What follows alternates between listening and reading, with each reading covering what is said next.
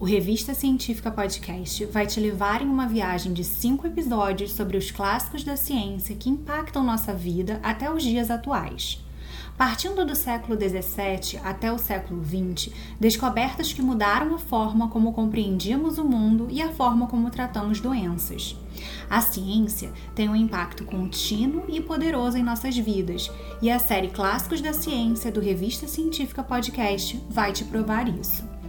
A primeira série narrativa do podcast vai te contar a história dessas descobertas, sem deixar de lado as publicações científicas que foram geradas a partir delas, porque são graças a elas que o conhecimento científico vai sendo transmitido através das gerações. Essa série é uma forma de agradecimento a todos os apoiadores do podcast. Obrigada pela sua audiência e pela sua contribuição para manter o Revista Científica Podcast no ar. Fique agora com o episódio. Episódio 2 Conservação do leite e a origem da vida. Nossa história de hoje não começa com a conservação do leite e nem com a origem da vida. Muitas voltas foram dadas até chegarmos nesse ponto. Os cientistas estudiosos de séculos tão remotos quanto o século XIII não estavam preocupados com isso. Ao contrário, eles queriam mesmo saber por que as pessoas ficavam doentes. Nessa época, a quantidade de infecções por conta de alimentos contaminados era um problema de saúde pública que afetava muitas pessoas. Roger Bacon foi o primeiro a propor que doenças eram causadas por seres invisíveis. Além dele, Fracastório de Verona, no século XV, e Von Plensis, no século XVIII, também fizeram a mesma sugestão. Porém, nenhum deles foi capaz de provar essa afirmação. Foi Louis Pasteur que fincou a teoria microbiológica da doença, segundo a qual as doenças infecciosas são causadas por micróbios capazes de propagar-se entre as pessoas.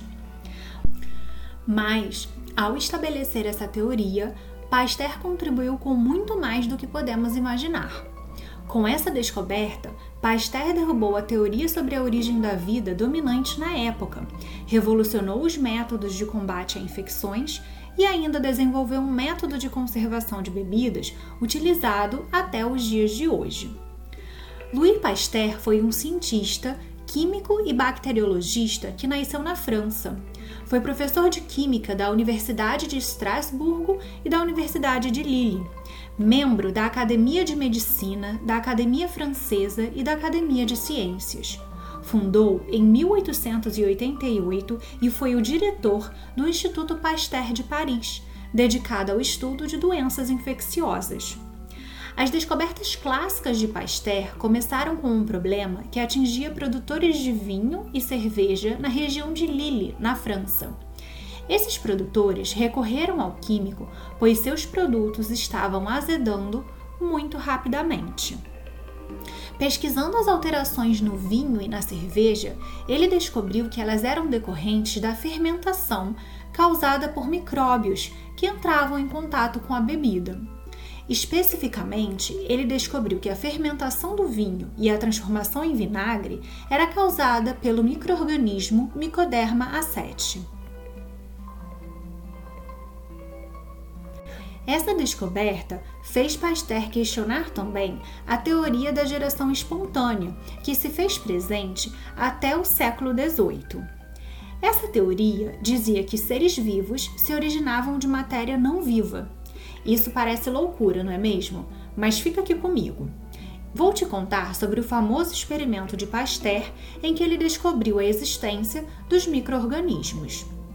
Pasteur colocou um caldo nutritivo em um balão de vidro de pescoço curvo. Esse é um tipo de vidraria usada em laboratório. Bem, ele ferveu o caldo existente no balão o suficiente para matar todos os possíveis micro-organismos que poderiam existir nele. Depois do aquecimento, vapores da água se formaram na entrada do frasco, que tinha um pescoço longo e curvo. Apesar de os frascos estarem abertos, esse vapor de água impediu o contato de micro-organismos do ar com o caldo nutritivo. Mas quando Pasteur quebrou o pescoço do frasco, ele verificou que o caldo se contaminou com os micro-organismos que estavam no ar. Essa foi a forma que Pasteur usou para comprovar que um organismo vivo só surge a partir de outro organismo vivo a teoria da biogênese. Mas, voltando aos produtores de cerveja e vinho, a solução de Pasteur para o problema de bebidas azedas foi bem simples ferver a bebida até uma temperatura capaz de matar os micro-organismos, mas que não altere as características dessa bebida. Depois disso, o vinho ou a cerveja deveriam ser armazenados em frascos esterilizados. Surgiu assim a técnica que mais tarde foi denominada de pasteurização.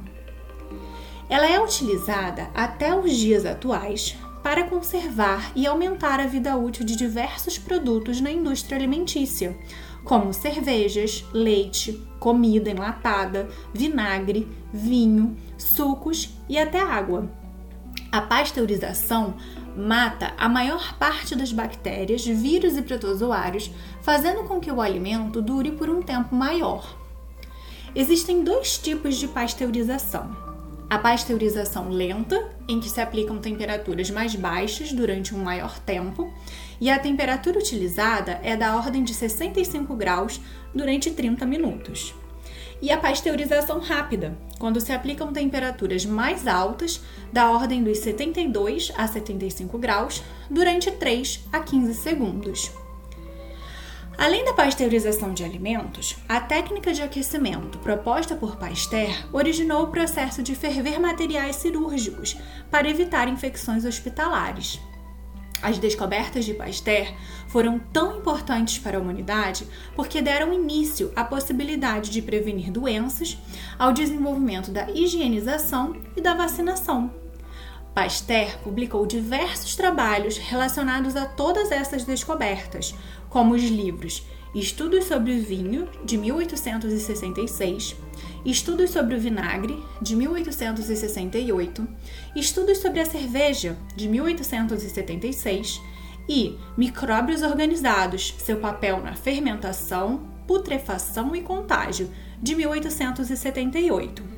Todos eles podem ser vistos no site da Biblioteca de Harvard e os links vão estar na descrição do episódio para vocês. O próximo episódio da série sai na próxima segunda. Enquanto isso, acompanhe a gente no Instagram, arroba. A série Clássicos da Ciência foi produzida como forma de agradecimento aos nossos apoiadores na campanha de financiamento coletivo do Apoia-se.